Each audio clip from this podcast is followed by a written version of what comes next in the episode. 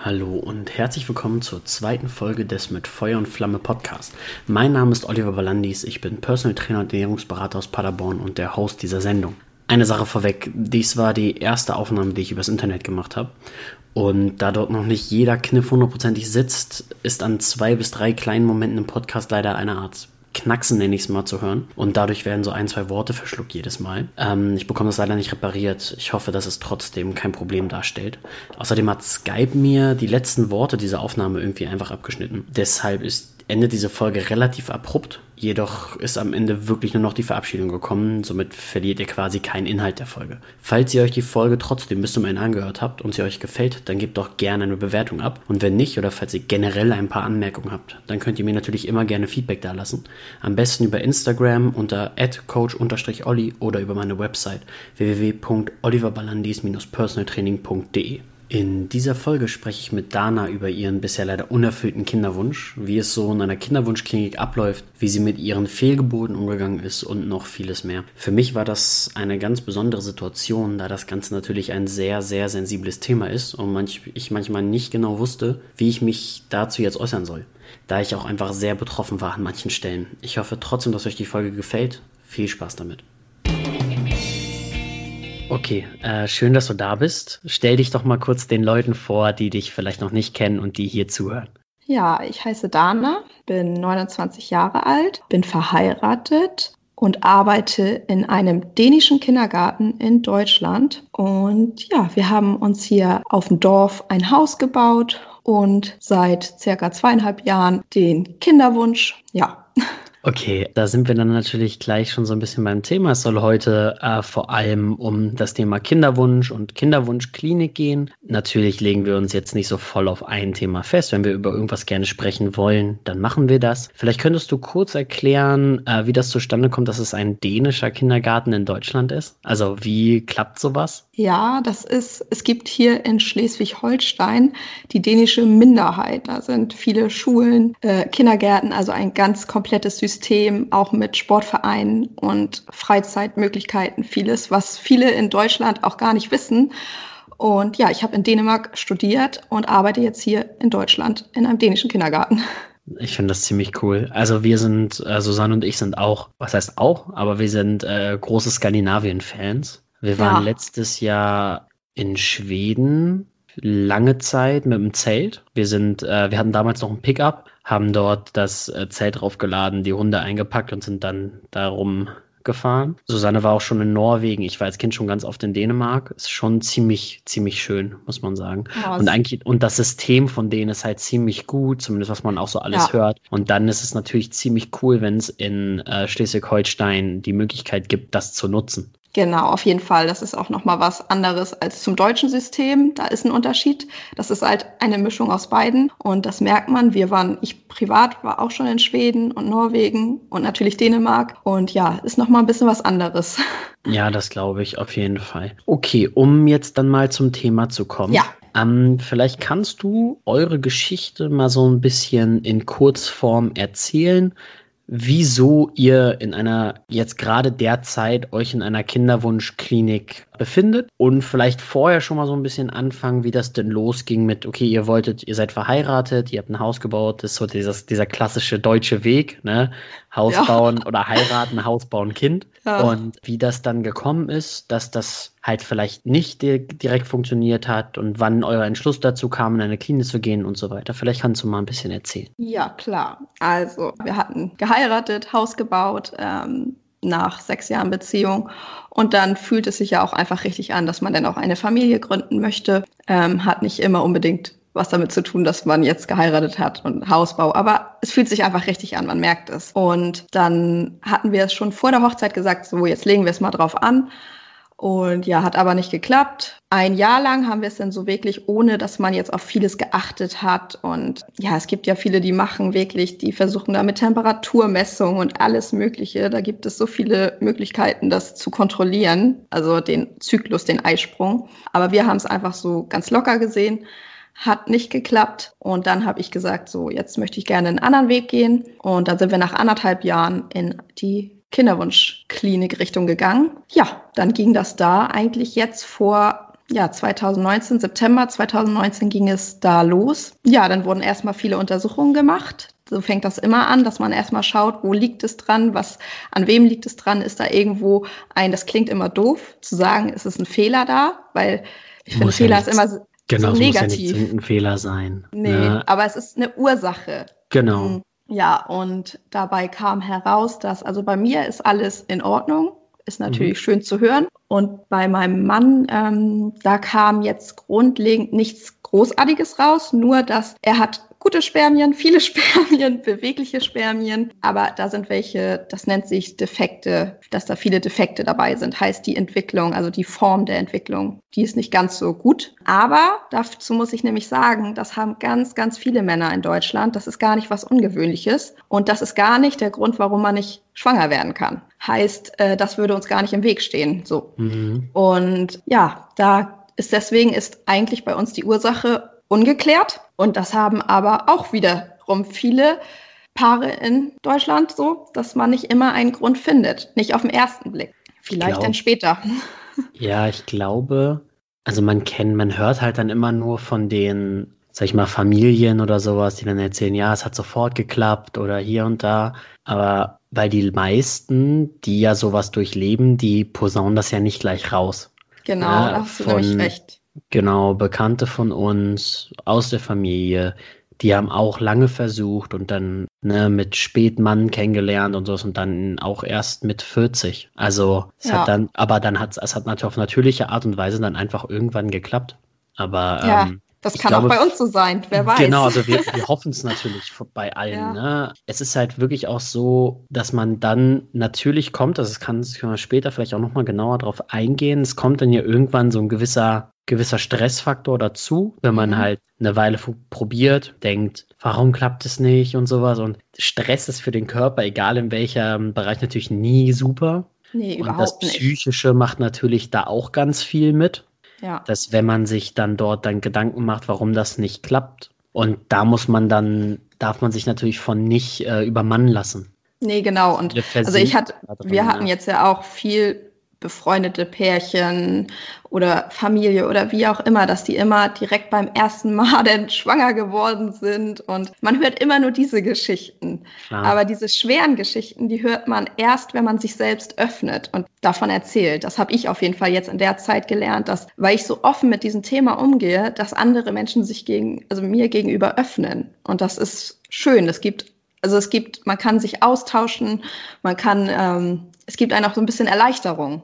Ich, und das dass man nicht ich, alleine ist. Ja, das äh, kann ich vollkommen nachvollziehen. Ich habe das ja auch über Instagram bei dir mitbekommen ja. und dann ja auch gemerkt, dass du, also ich fand das sehr, sehr beachtlich und äh, hast meinen vollsten Respekt dafür, dass du das so offen kommunizierst. Hoffentlich ja. hört man nicht zu viele Störgeräusche. Mein Hund ist hier gerade voll am Abdrehen.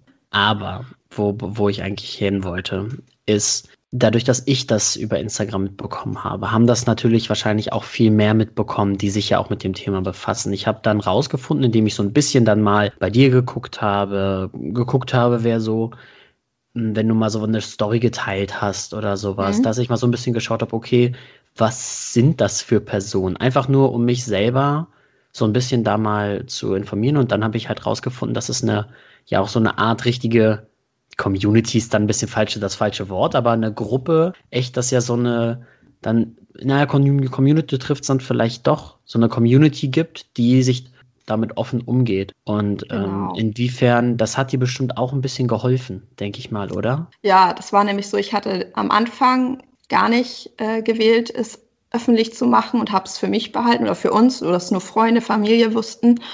Und irgendwann war der Druck irgendwie so enorm groß. Ich kann es gar nicht richtig erklären, aber innerlich, ich hatte das Gefühl, ich mache den Leuten, die mir auf Instagram auch folgen und so, ich mache denen irgendwie was vor. Ich belüge die oder so. Ich kann das nicht ganz erklären. Es war einfach so ein Gefühl. Und dann habe ich einfach auf meine Intuition, auf mein Bauchgefühl, auf mein Herz gehört und habe gesagt, so jetzt machen wir es. Ich habe geweint und gezittert, als ich das veröffentlicht habe.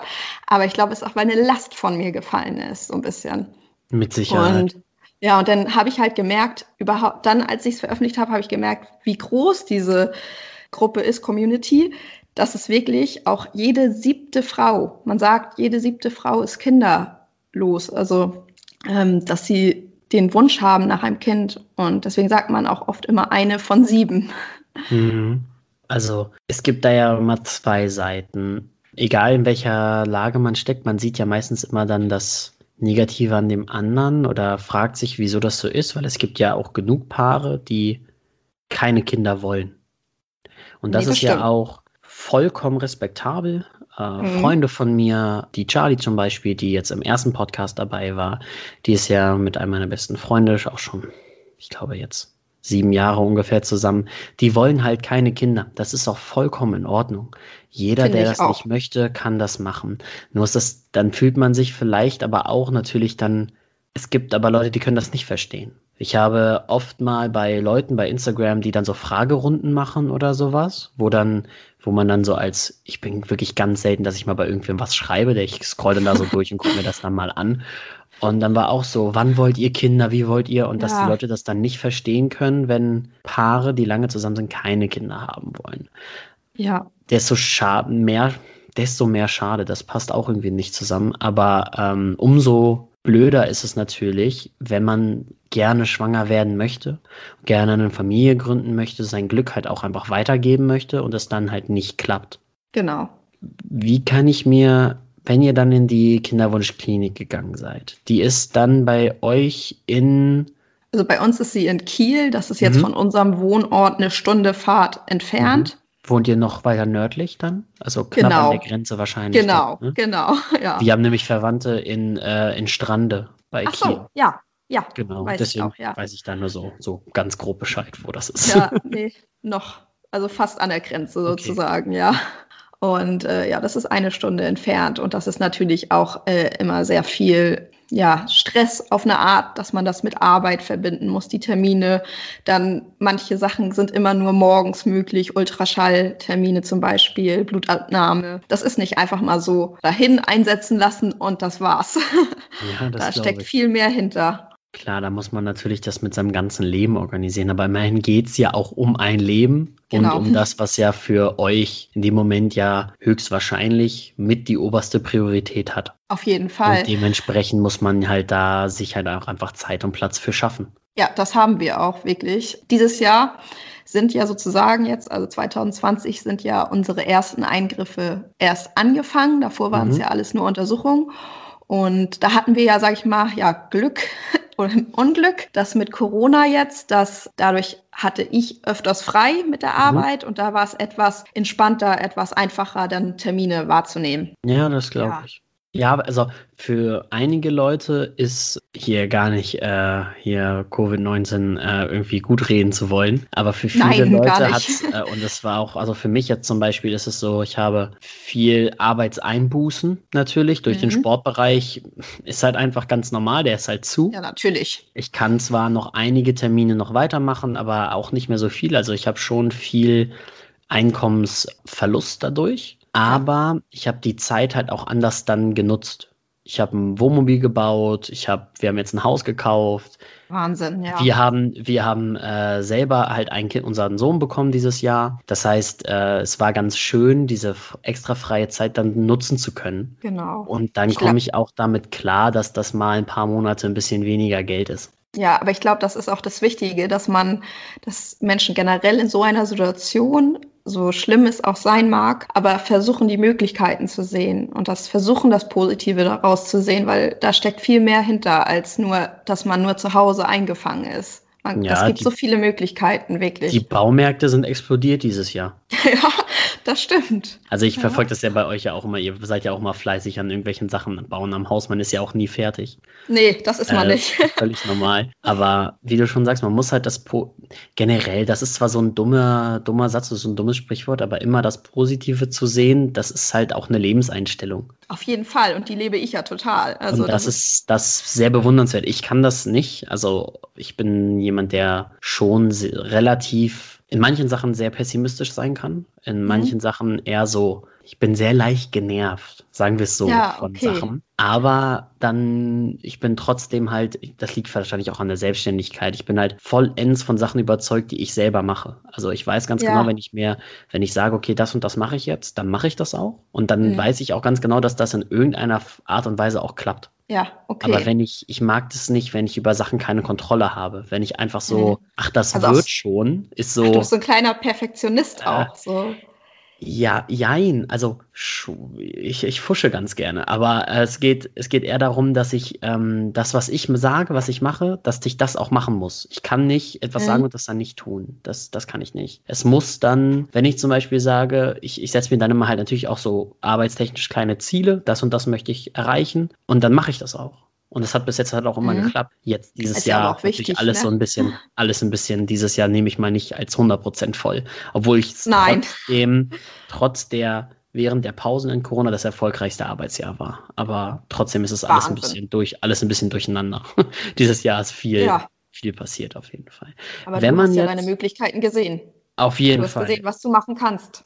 Auf jeden Fall. Wenn man jetzt in eine Kinderwunschklinik geht, wie Ja. fängt sowas an? Also ruft man dort an und sagt, wie werden wir nicht schwanger? Oder schreibt man eine E-Mail, gibt es da Kontakt? Wie? Oder geht man zu seiner Frauenärztin, Hausarzt oder Frauenärztin wahrscheinlich eher und die leitet einen dann weiter? Oder wie läuft sowas ab? Ja, also man kann es natürlich bei der Frauenärztin auch ansprechen, hatte ich auch mal, aber ich habe mich da nicht so ganz ähm, ja, ernst genommen gefühlt. Und Mhm. das hat bei mir so ein Misstrauen auch entwickelt. Und dass ich dann gesagt habe, ähm, nach einem halben Jahr, also ein halbes Jahr später, dass ich gesagt habe, so, ich nehme das jetzt selbst in die Hand und habe dann durch meine Mutter von ihrer Arbeitskollegin und so erfahren, dass es diese Kinderwunschklinik gibt und dass die so einen kleinen Sitz in Flensburg haben, wo die zweimal die Woche da sind, aber auch nur für Gespräche und so weiter und so fort.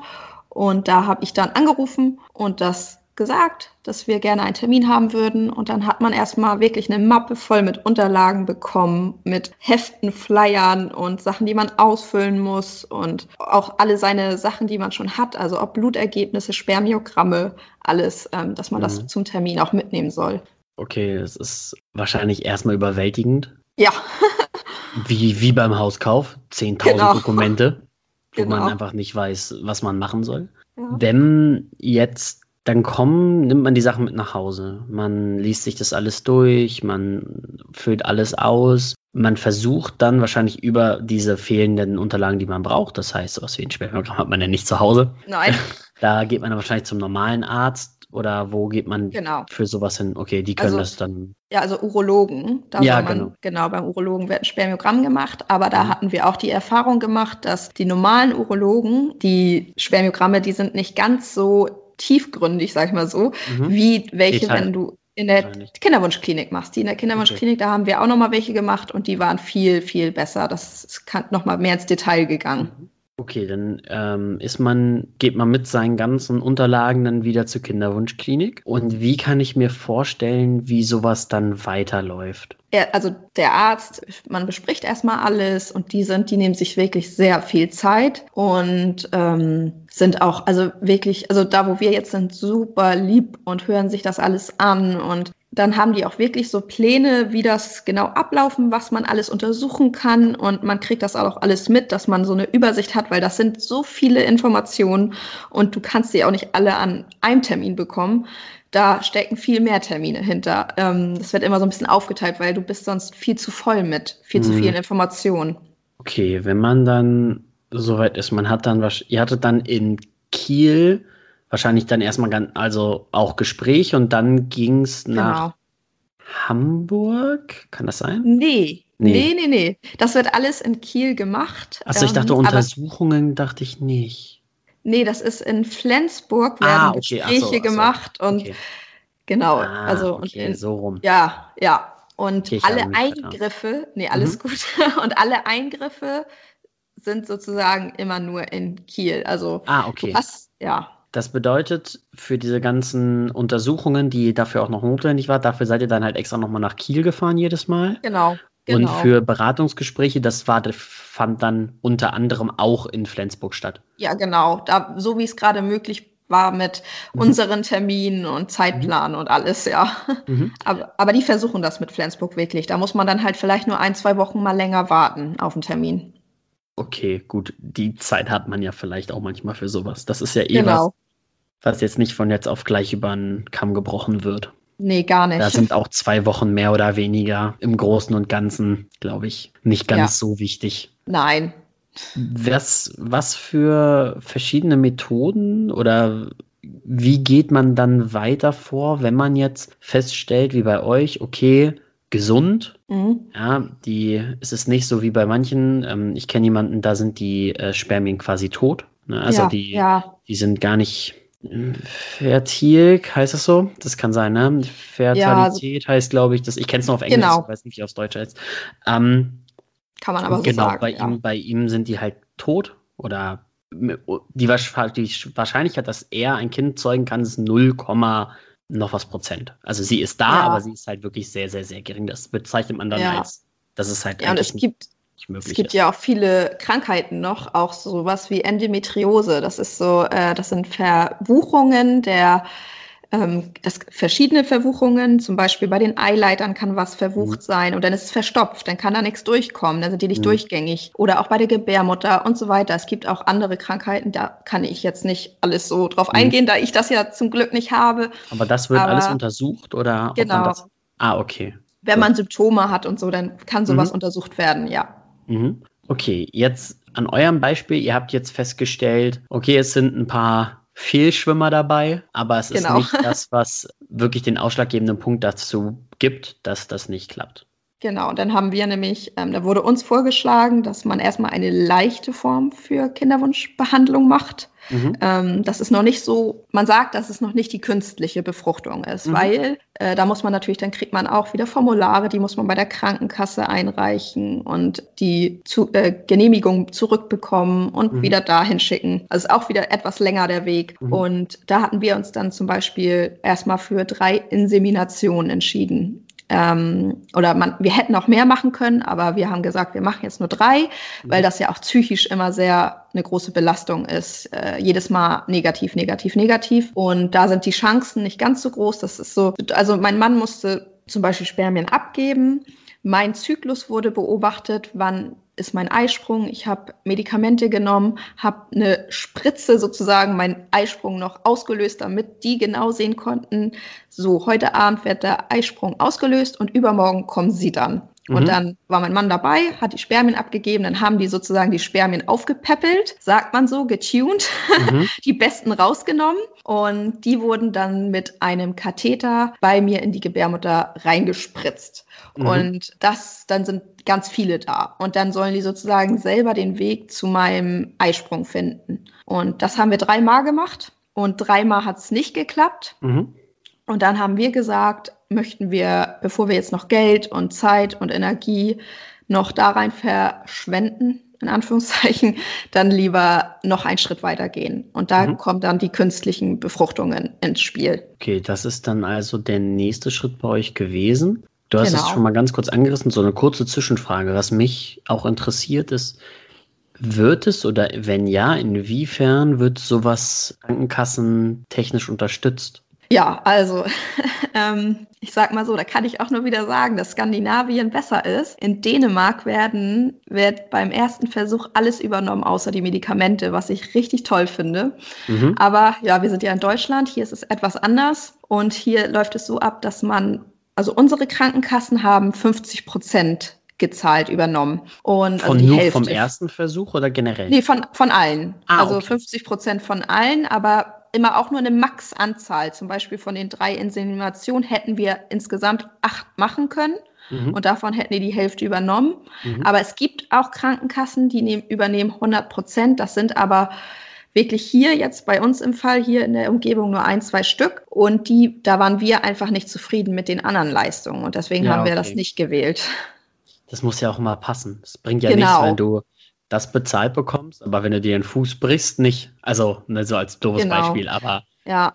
Ja, wir mussten das so ein bisschen abwiegen und so, weil mein Mann auch was mit seiner Arbeit, über die Arbeit versichert ist, das passt ja einfach nicht so. Okay, ja, ich kann mir halt vorstellen, dass das nämlich alles, was, man sagt immer, alles, was extra ist, in Deutschland, kostet mhm. viel Geld. Genau. Ne, genau. Egal, egal, egal was es ist, solange, sobald etwas extra dafür ist, also was nicht in der Reihe liegt, dann kostet es meistens sehr viel Geld. Ja. Und das Gleiche ist es ja jetzt bei euch auch. Es ist wahrscheinlich, du musst ja jetzt nicht genau über irgendwelche Zahlen sprechen, das ist ja auch relativ egal, aber es ist wahrscheinlich schon eine kostspielige Sache, oder?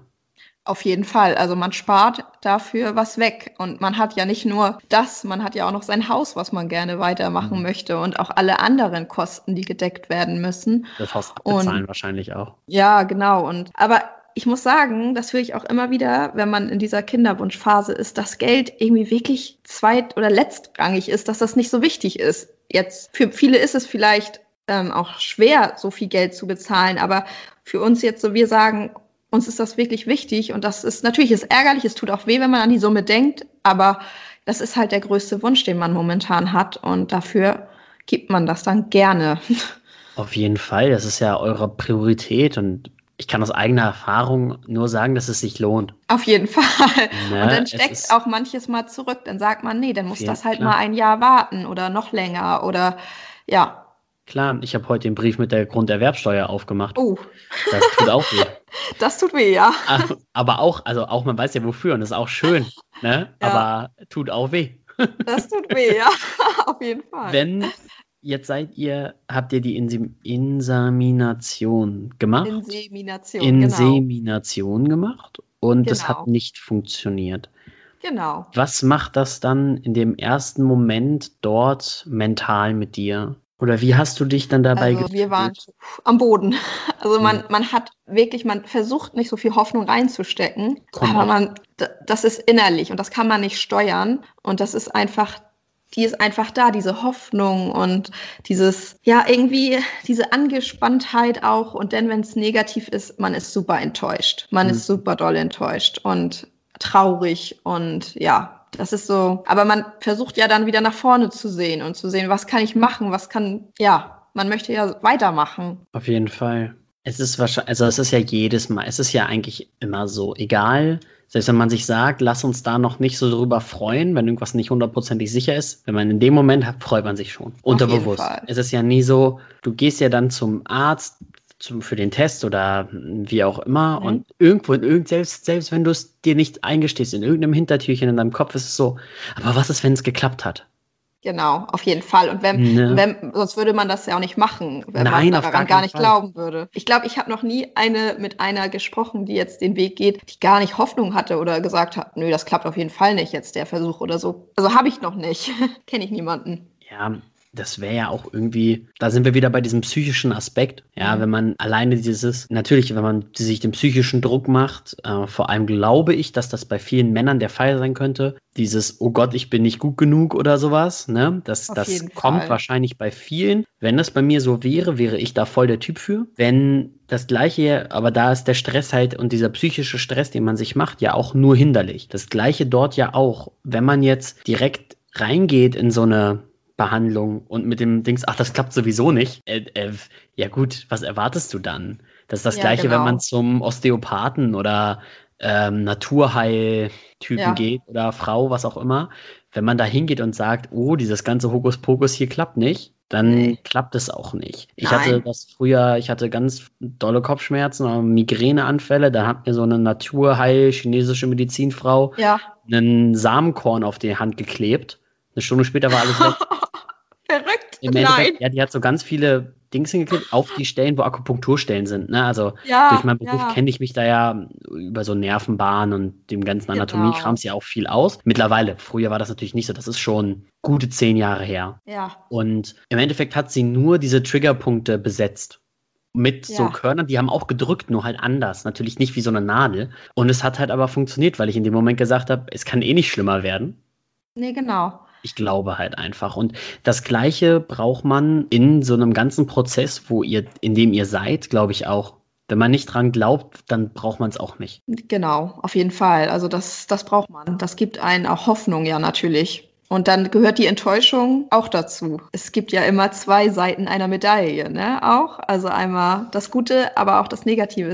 Und gerade in so einer Kinderwunschbehandlung oder so, da sind, oder Kinderwunschzeit, da sind noch viel mehr Seiten. Alle möglichen an Gefühlen, die man durchfährt und was einfach, was Menschen, die nicht in dieser Situation stecken, gar nicht so ganz nachempfinden können oder gar nicht so sehen können. Und, aber das ist echt der Wahnsinn. Auf und ab. Das glaube ich dir voll und ganz. Ich kann mir das natürlich nicht vorstellen, Aber wenn man sich da so ein bisschen drüber Gedanken macht, wie man sich bei manchen Situationen gefühlt hat, wo man immer Hoffnung hat und es hat dann wieder nicht geklappt, dann fühlt man sich da schlecht. Und wenn es dann sowas Großes ist, so ein großer Schritt, sowas Wichtiges, dann kann ich mir nur ähm, mich nur zu sehr da reinversetzen, wie schrecklich das sein muss. Du hast jetzt gesagt, ihr habt dann mit dieser Behandlung angefangen. Die soll war dann ja wohl eher noch die konservativere Version einer Befruchtung. Wie ging es dann weiter? Also was habt ihr danach gemacht? Du hast gesagt, es ging dann Richtung künstliche Befruchtung. Wie läuft sowas ab und generell, wie kann ich mir das vorstellen? Da gab es natürlich dann auch erstmal wieder Gespräche und so weiter, was für ein Weg wir jetzt gehen wollen. Genau. Ja, nee, Untersuchung nicht.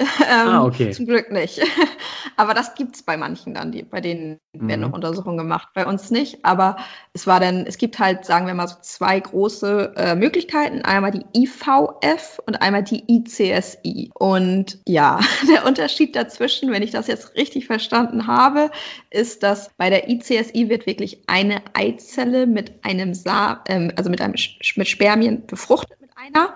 Und mhm. bei der IVF ist es so, dass eine Eizelle und dann werden da ganz viele Spermien reingeschickt und dann sucht sich die Eizelle oder die beste Spermie sich die Eizelle aus. So. Ähm, ist nicht riesig der Unterschied, aber also es ähnelt sich super, super doll. Und wir haben die ICSI dann gewählt. Das bedeutet, da musste ich dann anfangen, mich meine Ei Eibläschen, alle, man hat ja sozusagen jeden Zyklus ein Eisprung und das mhm. ist ein Eibläschen, was immer platzt. So. Ne? Okay. Und ja, und das, man hat ja aber viel, viel mehr in beiden Eierstöckern und die werden alle stimuliert. Und die musste ich dann, musste ich mich täglich spritzen und sozusagen stimulieren, dass die alle groß werden, so viele mhm. wie möglich. Und da wurde ich, da musste ich wirklich dann auch fünfmal oder so zum Ultraschall. Das war schon echt nervig mit der Arbeit und alles und ähm, immer beobachten sind, wie groß sind die, wie viele sind da. Das kann man alles auf dem Ultraschall dann sehen. Blutentnahme jedes Mal. Mhm. Und dann sagen sie so, jetzt können sie nächste Woche dann und dann kommen und dann wird man da in Narkose gesetzt. Dann hat man natürlich auch noch mal ein Gespräch mit dem ähm, Anästhesisten, heißt das so? An ja. Anästhesisten. Genau, ja. da ist es. Und äh, ja, dann soll man da, kommt der Mann natürlich mit und dann ist man da in einer ganz kurzen Narkose, 15 Minuten.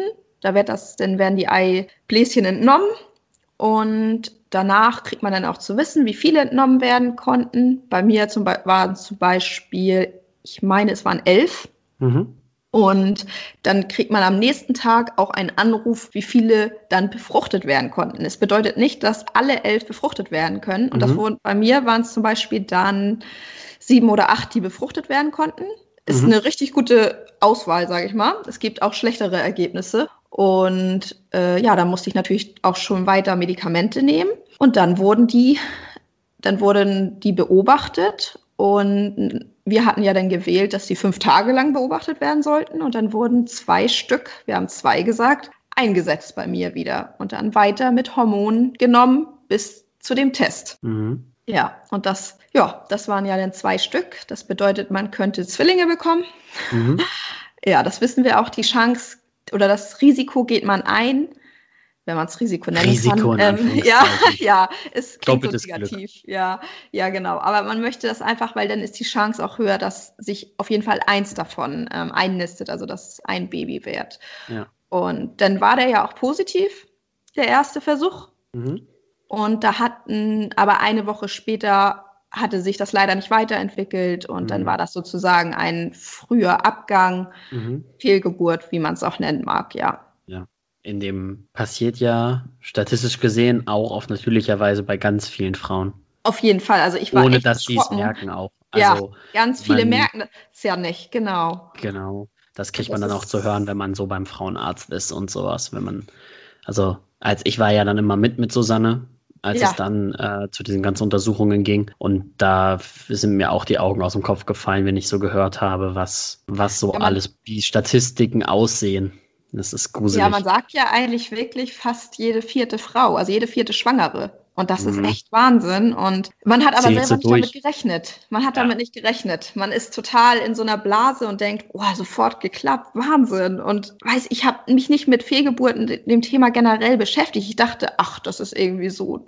Das, ja, wirklich. Man guckt den Leuten halt auch nur vor den Kopf. Genau. Und woher soll man es auch wissen? Es gibt auch, also ich habe von einigen ich weiß von einigen Frauen, meistens Eltern von Freunden von früher oder sowas, dass sie zum Beispiel drei Kinder hatten, aber vier Mhm. oder fünfmal schwanger waren. Also, Ja, dass die trotzdem genau. danach dann nochmal ein Kind bekommen haben oder davor und dazwischendurch, aber auch eine Fehlgeburt hatten. Genau. Das ist schon krass. Natürlich Ja. ist das, ist, ist das auch krass, wenn das so nach einer Woche und alles passiert. Es gibt das ja aber dann noch nach fünf Monaten, sieben Monaten, Genau. wie auch Es immer. viel, ja, Ist alles super ungeil, natürlich. Man darf das auch Fall. nicht klassifizieren, irgendwie, ach ja, stell dich nicht so an, das war ja jetzt nur, ne? So, Ja, genau. Auf, gar- auf gar keinen Fall, auf gar keinen Fall. Es ist für immer schlimm, also immer schlimm. ja, immer. Wenn man sich aber vorstellt, wie alleine so diese Außenwahrnehmung, so dieser psychische Druck von außen kommt, wenn du schon einen dicken Bauch hast und alle wissen das, die haben schon alle Leute was geschenkt und Mhm. so, Mhm. ist das natürlich noch was ganz anderes. Auf jeden Fall, aber trotz alledem, jede Fehlgeburt tut unendlich weh und jeder Frau Voll. tut es weh. Und man muss ja auch noch bedenken, bei uns war der Weg dahin ja auch noch extrem schwierig. Ja, dieser psychische Druck, der Ja. daran kommt, das Ja. ist, äh, kann ich nicht, also da, das kann man nicht nachvollziehen, wenn man es nicht gehabt hat. Nee, und man gar freut sich so doll und ja, dann direkt so, das ist echt auf und ab alles gewesen. Ja, das war jetzt einmal, habt ihr es danach noch einmal gemacht? Ja, genau. Wir hatten dann ja zum Glück, man kann welche einfrieren. Mhm. Das, ähm, ja, und wir hatten ja jetzt, ich muss ja überlegen, fünf Stück eingefroren und dann Mhm. hatten wir die zwei davon haben wir dann nochmal einsetzen lassen, zwei Monate später. Und das hat ja dann, da musste ich mich zum Glück ja nicht stimulieren. Da hatten man ja noch Material, sage ich mal, was man Mhm. einsetzen konnte. Aber natürlich musste ich trotzdem wieder Hormone nehmen und so. Und dann hat es ja auch sofort wieder geklappt. Und äh, das ist Wahnsinn. Da dachte ich echt so, wie kann das sein? Wie kann ich Mhm. denn jedes Mal so schnell jetzt schwanger werden? Und haben uns so gefreut, aber natürlich auch wieder die Angst gehabt.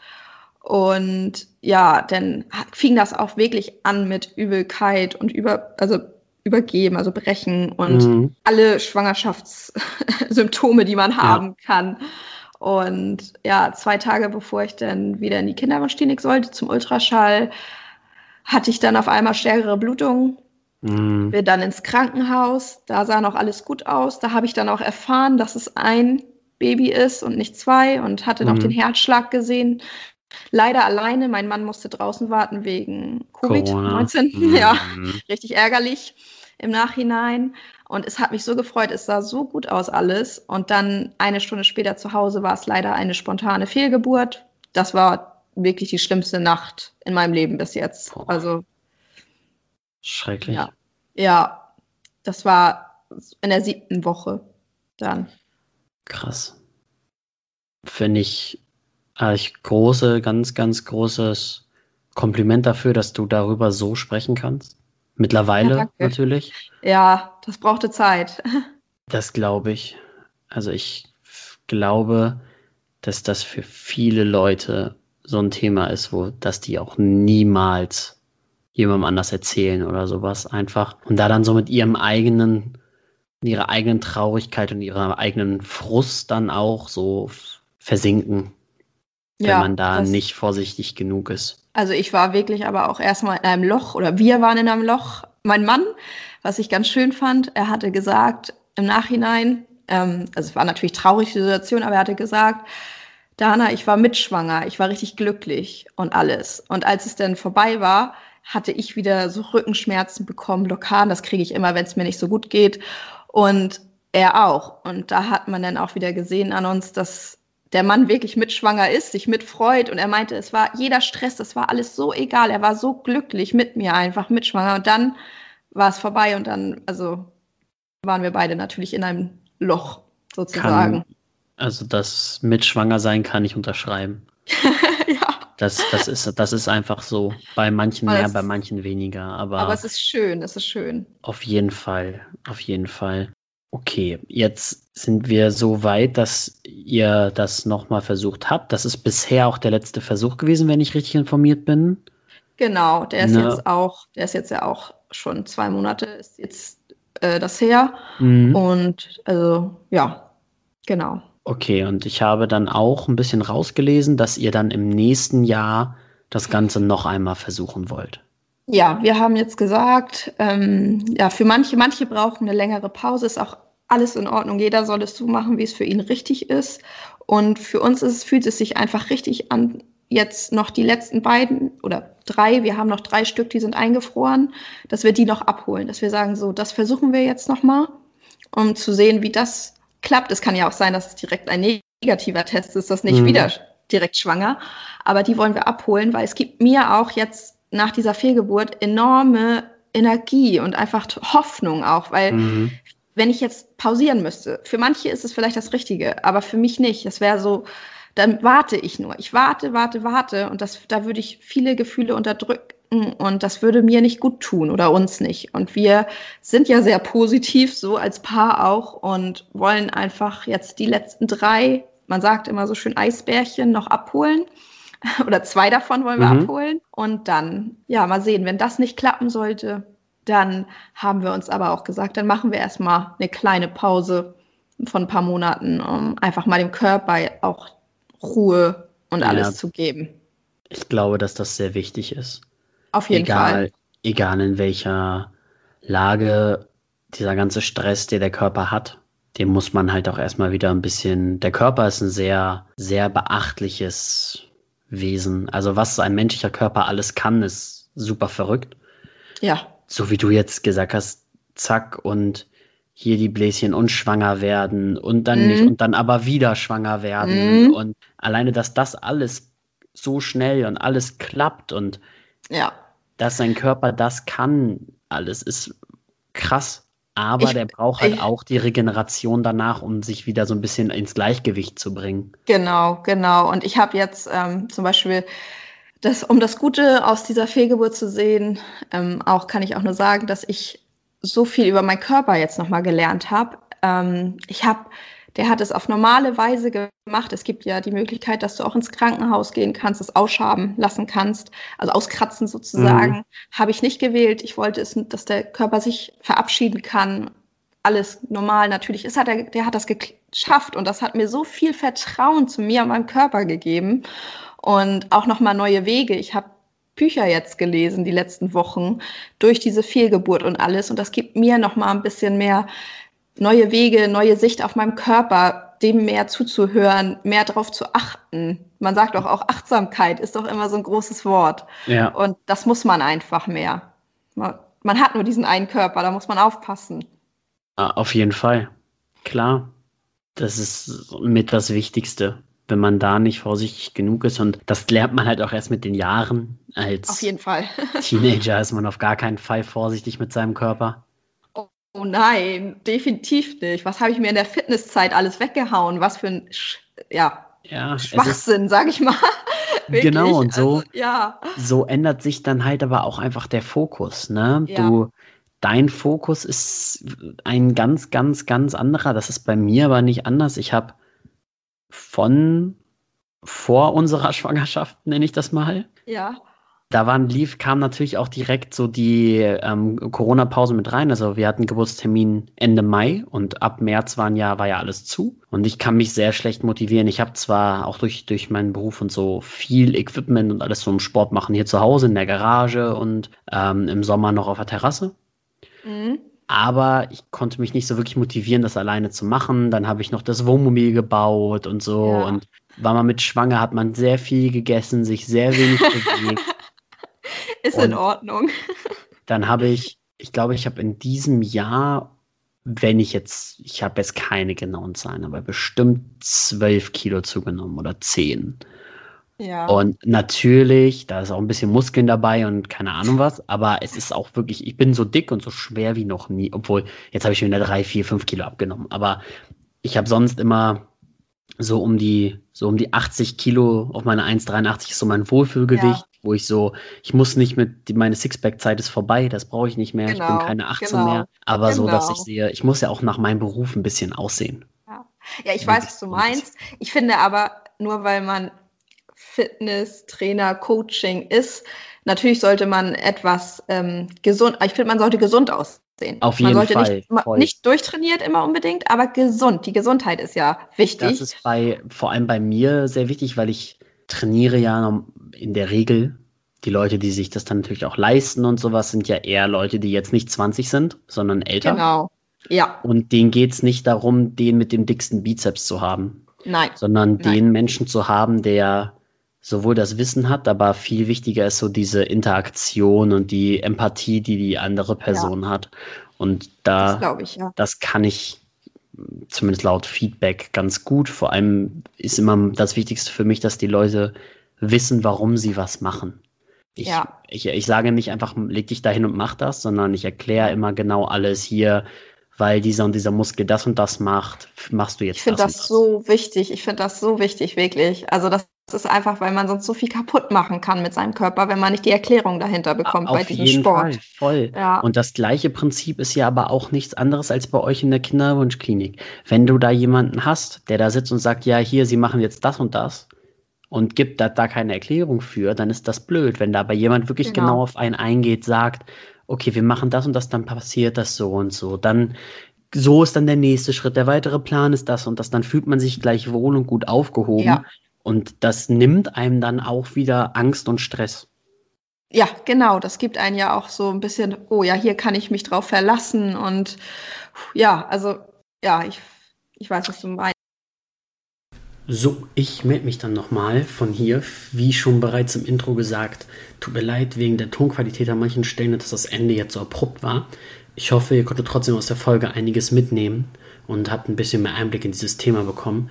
Ich wollte mich auch nochmal herzlich bedanken für über 1000 Streams der ersten Folge. Vielen, vielen Dank fürs Anhören, für das Feedback von allen Leuten. Danke, danke, danke. Auch hier bei der Folge natürlich wieder Feedback ist gerne gesehen. Schreibt mir. Bis zur nächsten Folge. Haut rein. Ciao.